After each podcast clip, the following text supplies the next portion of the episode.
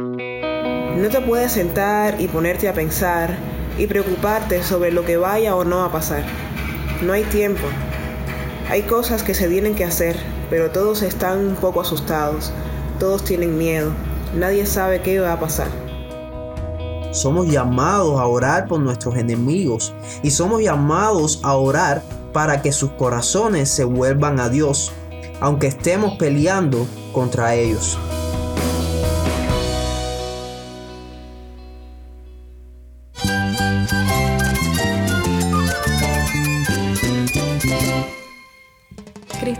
Todo. Cristo es el Rey del universo, es quien guía nuestras vidas. Él es grande y amoroso. Él es real. Solamente Jesucristo es nuestro Señor y Salvador.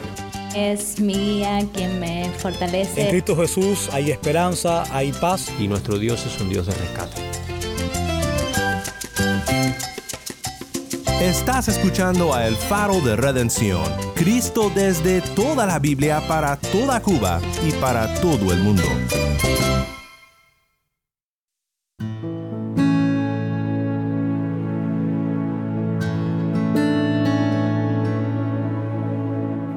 Soy el pastor Daniel Warren. Gracias por acompañarme aquí en el faro.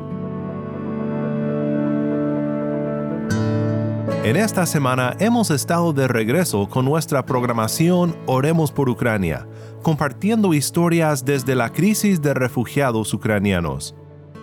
En este último episodio de la serie conversamos con hermanos en Cristo de la Iglesia Presbiteriana Cristo el Salvador en Cracovia, Polonia esta pequeña iglesia ha crecido el doble debido a la presencia de refugiados que han llegado a sus puertas en busca de ayuda. Y luego, de repente, muchos refugiados empezaron a llegar. Refugiados que no tenían a dónde ir y que tenían que esperar hasta que a todos se les asignara albergue. Nadie estaba preparado para esto. Eso es exactamente lo que estábamos diciendo que aprendimos cosas diferentes en el seminario, pero nadie te enseña cómo evacuar gente o cómo conseguirles un chaleco antibalas a gente que lo necesita. No te vayas, en unos momentos más iremos juntos a Cracovia, Polonia.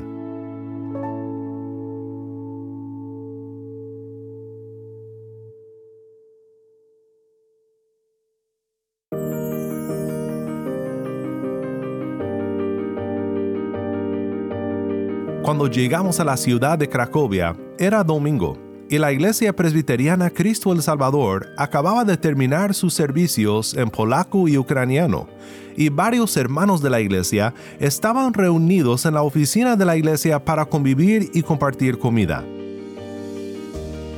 Llegamos a la oficina y estaba llena de refugiados ucranianos, conviviendo con los miembros de la iglesia. En una pared habían pilas de ropa y de otras provisiones, donaciones para ayudar con las necesidades de las personas que venían llegando de Ucrania. Escapamos del frío y de la nieve que caía para calentarnos un poco con una taza de café y conversamos con varias personas sobre cómo la iglesia ha podido responder con el amor de Cristo en esta situación ha sido realmente asombroso ver cómo la iglesia ha sido las manos y los pies de Cristo durante una crisis tan severa como esta. El mundo está de cabeza. El mundo oficialmente está loco. Estamos con Simone Stein. Simone es originaria de Sudáfrica y actualmente es maestra de inglés en Polonia. Um, no es que me quiera meter en la política, pero todos sabemos que obviamente Putin invadió a Ucrania por razones que aún no se han hecho públicas. Escuchamos cosas por aquí y por allá, pero todo lo que sabemos es que Ucrania se está quemando y que estamos tratando de ayudar a tantos refugiados como se pueda, de este lado y del lado de la frontera con Ucrania. No ha habido mucho tiempo realmente para sentarnos a pensar en lo que realmente está pasando. En realidad solo tienes que enfocarte en la siguiente cosa que hay que hacer. Terminas una cosa, y luego surge otra, y luego otra. Y tú como que te tienes que enfocar simplemente en eso. No te puedes sentar y ponerte a pensar y preocuparte sobre lo que vaya o no a pasar. No hay tiempo. Hay cosas que se tienen que hacer, pero todos están un poco asustados, todos tienen miedo, nadie sabe qué va a pasar. Esto que Simón nos contó de lo difícil que ha sido procesar la situación ha sido un tema recurrente entre personas con quienes hemos hablado. Están pasando muchas cosas y no hay nada de tiempo para procesar todo lo que sucede. Las vidas de los refugiados y de aquellos que están brindando de su ayuda han dado un giro por completo y simplemente a veces solo tienes que tomar el siguiente paso. Tienes que hacer lo que sea que es lo que sigue, porque el mundo no para y hay muchas necesidades a las cuales atender en momentos como este le preguntamos a Simón sobre los esfuerzos de su iglesia, la Iglesia Cristo el Salvador, en Cracovia. Durante el día trabajo como maestra de preescolar, maestra de inglés para ser más exacta. Y dependiendo de a qué hora terminamos nuestros turnos de trabajo durante la semana, en las tardes tratamos de ir a ayudar a la iglesia, porque nuestra iglesia está abierta desde las 3 a las 8 de la noche. Así que tomamos turnos para ver quién puede ir a dejar donaciones para los refugiados que están buscando asilo. Ayer, por ejemplo, se suponía que solo íbamos a estar abiertos para recibir donaciones. Y luego, de repente, muchos refugiados empezaron a llegar. Refugiados que no tenían a dónde ir y que tenían que esperar hasta que a todos se les asignara albergue.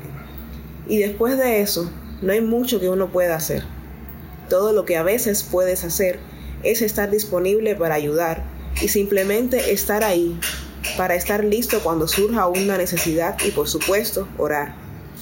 Solo podemos hacer lo que está en nuestras manos, pero estamos orando a un Dios soberano que puede hacer lo imposible. Así que eso es todo lo que estamos haciendo por el momento. Um, Nuestra iglesia está abierta de 3 a 8 y también aceptamos donaciones en línea. Cualquier ayuda en la forma de albergue y para cualquier necesidad que se nos presente, tratamos de pedir ayuda del público. Estamos orando para que se haga la voluntad de Dios y que al final su nombre sea glorificado con todo esto.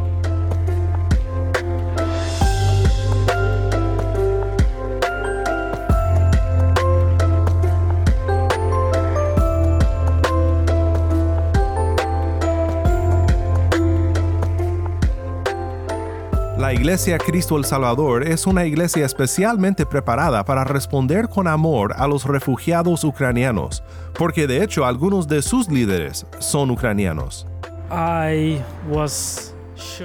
Estaba seguro de que iba a pasar pronto.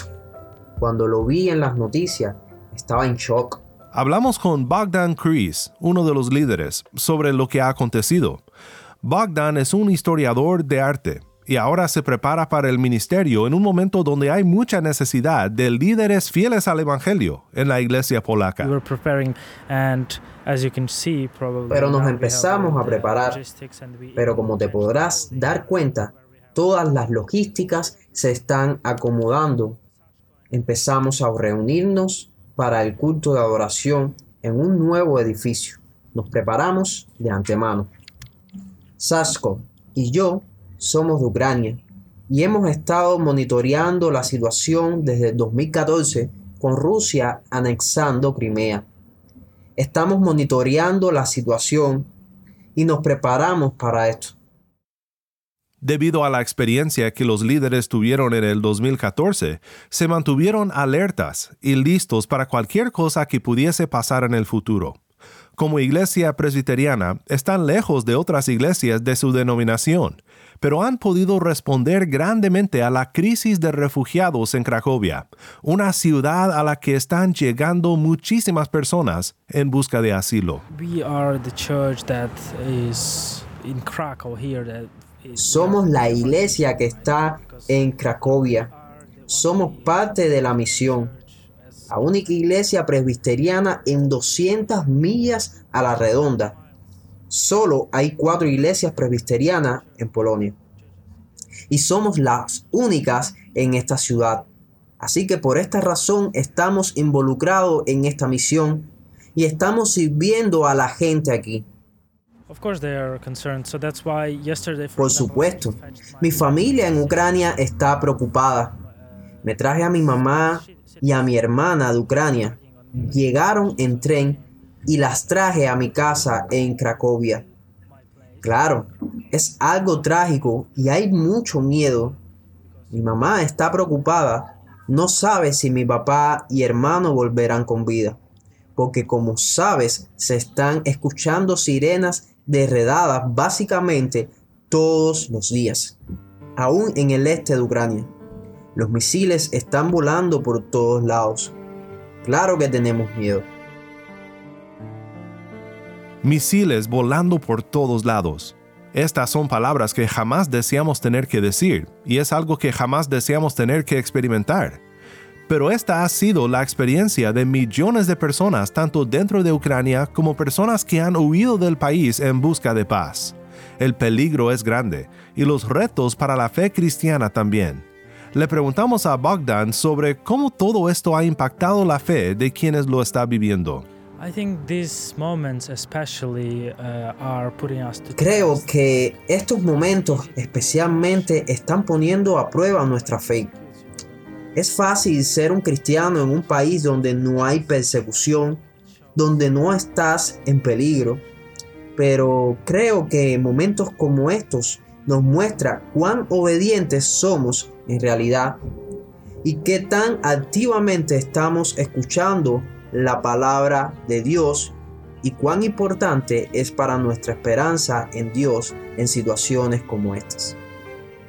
Así que pienso que aunque esto es una tragedia, al mismo tiempo diría que es una situación edificante. Por ejemplo, en mi opinión, ahora oro mucho más.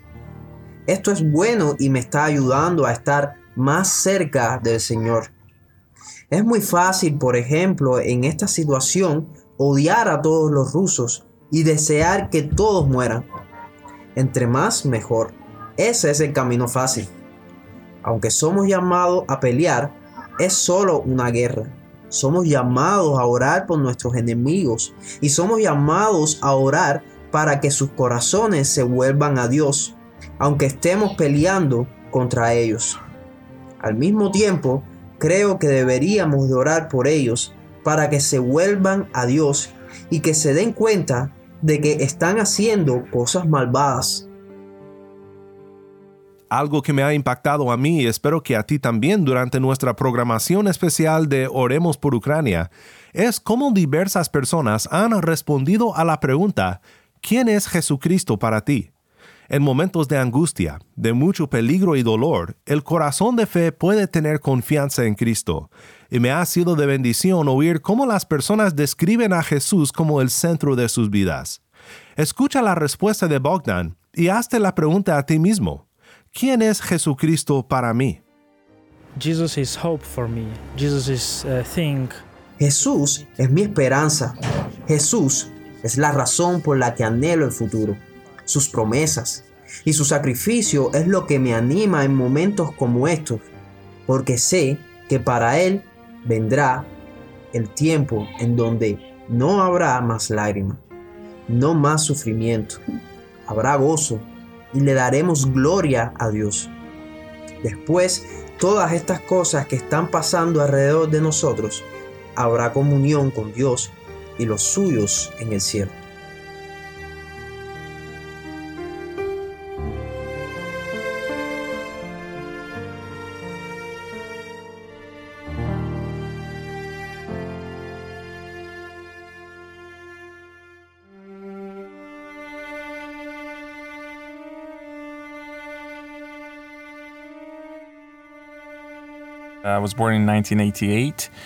Uh, Nací en 1988 en el oeste de Ucrania, muy cerca de la frontera con Polonia. Estamos con Sashko Nezamutinov. En ese tiempo, todavía era parte de la Unión Soviética. Tengo un trasfondo étnico muy interesante, porque mi bisabuelo era tatar, así que él era musulmán y mi bisabuela era ortodoxa. Mi abuela era atea y mi mamá empezó a asistir a una iglesia católica cuando yo tenía seis años. Así que esa es la tradición en la que me crié hasta que cumplí 12 años. Cuando me encontré con una iglesia evangélica grande en mi ciudad natal, en Leópolis, Ucrania, y conocí a unos creyentes de ahí que compartieron el Evangelio conmigo. Me mudé hace 12 años, como les digo. Es complicado porque solíamos pasar mucho tiempo en Polonia cuando era un niño. Vivimos un tiempo aquí y otro tiempo allá. Así que Polonia siempre ha sido como mi segundo hogar. Pero nos mudamos ya para quedarnos hace 12 años. Sashko estaba preparado para ser ordenado como pastor de la Iglesia Cristo el Salvador en Cracovia, la semana en que Putin invadió Ucrania. Aunque aún no ha podido ser ordenado como pastor, está cuidando a un rebaño que se ha multiplicado inmensamente debido a esta crisis.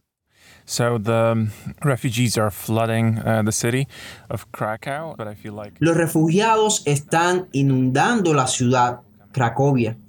Se siente como si esto nunca fuera a terminar y siguen llegando más y más personas. El negocio de bienes raíces es un desastre. Es imposible rentar.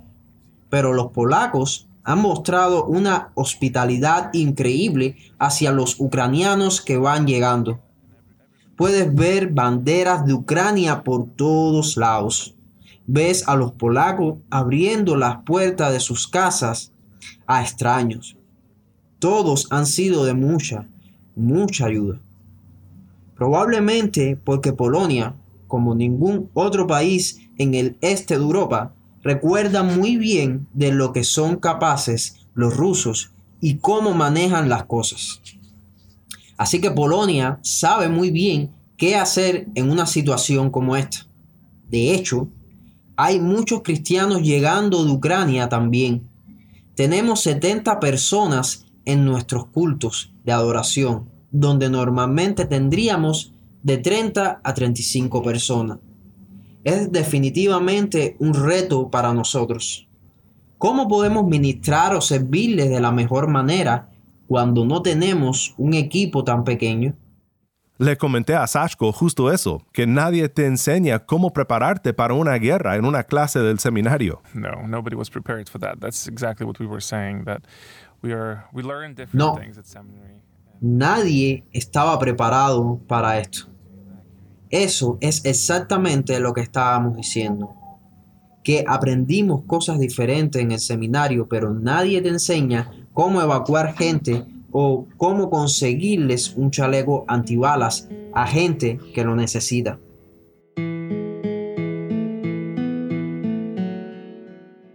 Algo que me interesa mucho en todo lo que está pasando es ver cómo este suceso tiene el potencial de impactar a las naciones vecinas de Ucrania con el Evangelio. La población de Ucrania es 2% evangélica, pero la de Polonia, por ejemplo, es 0.2% no 2%, sino 0.2%. Sashko cree que esto puede tener el potencial de encender un avivamiento en la iglesia polaca.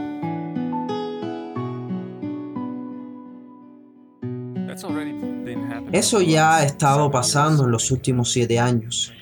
Y creo que los ucranianos se empezaron a mover a Polonia después de que Rusia tomó Crimea la cual causó muchos problemas económicos para Ucrania. Así que ya hemos visto algunos ucranianos uniéndose a las iglesias evangélicas aquí. Creo que las estadísticas para la iglesia bautista en Polonia muestran que casi se duplicó durante los últimos años. Y esto es gracias a que los ucranianos vinieron aquí. Es interesante porque muchas personas están iniciando iglesias ucranianas y otros ucranianos están uniéndose a las iglesias polacas ya establecidas. Los idiomas son muy similares, así que no es muy difícil para la gente adaptarse. Pero en la siguiente generación que viene, los hijos que estos ucranianos tendrán serán más polacos que ucranianos y ojalá, esperemos, se queden en las iglesias. Y eso tendrá un gran impacto en la iglesia. Saudi Arabia has a higher percentage of evangelical Christians than Poland does, if you compare. Y esto es lo correcto sobre las estadísticas. Arabia Saudita tiene un porcentaje más alto de cristianos evangélicos que Polonia si los comparas.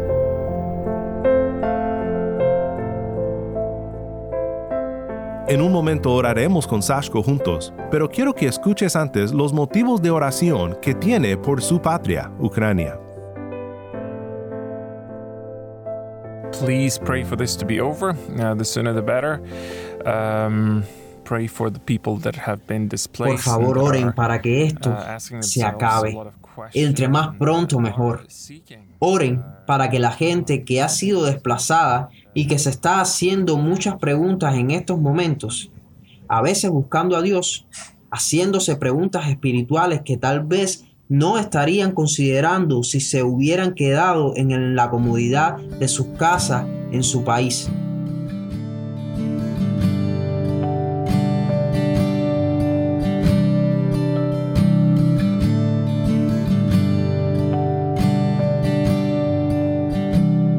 Soy el pastor Daniel Warren y esto es el faro de redención.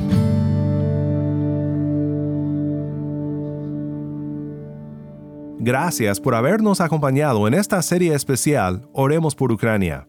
Que nuestro Cristo sea el consuelo de todo aquel que se encuentra lejos de su patria, sabiendo que por fe en Cristo somos ciudadanos de una ciudad no hecha por manos humanas. Somos ciudadanos de un reino celestial que no puede ser sacudido por el peligro de la guerra. Y sabemos que no nos vendrá mal alguno que nos pueda destruir si moramos bajo las alas del Señor. Oremos juntos ahora con nuestro hermano Sashko Nezamutinov.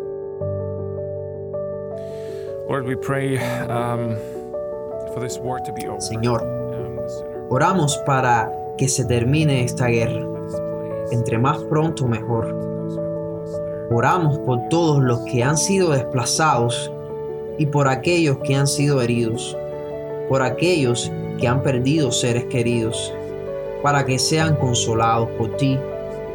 Oramos para que puedan verte en medio de su duelo y de todos los problemas por los que están pasando. Oramos por las familias que están separadas para que puedan reunirse y verse otra vez. Asimismo oramos por aquellos que están pasando por problemas psicológicos, mentales y espirituales por todo lo que han visto y experimentado. Oramos para que la iglesia aquí en Polonia y en todos los países vecinos de Ucrania, en el este y alrededor del mundo, que la iglesia mundial pueda ministrar a estas personas, para que les ayuden y les bendigan en todo lo que necesiten para las próximas semanas o meses o años. Señor, oramos para que seas glorificado por medio de todo lo que la iglesia está haciendo y que esta luz y sal se vea en todas partes. Que no solo sea vista por la gente que está recibiendo ayuda, pero también por todos los que están alrededor de nosotros, que nos conocen y saben de nosotros. Oramos para que nos des de tu paz lo más pronto posible y oramos para que tu nombre sea glorificado en todo esto. En el nombre de nuestro Salvador oramos. Amén.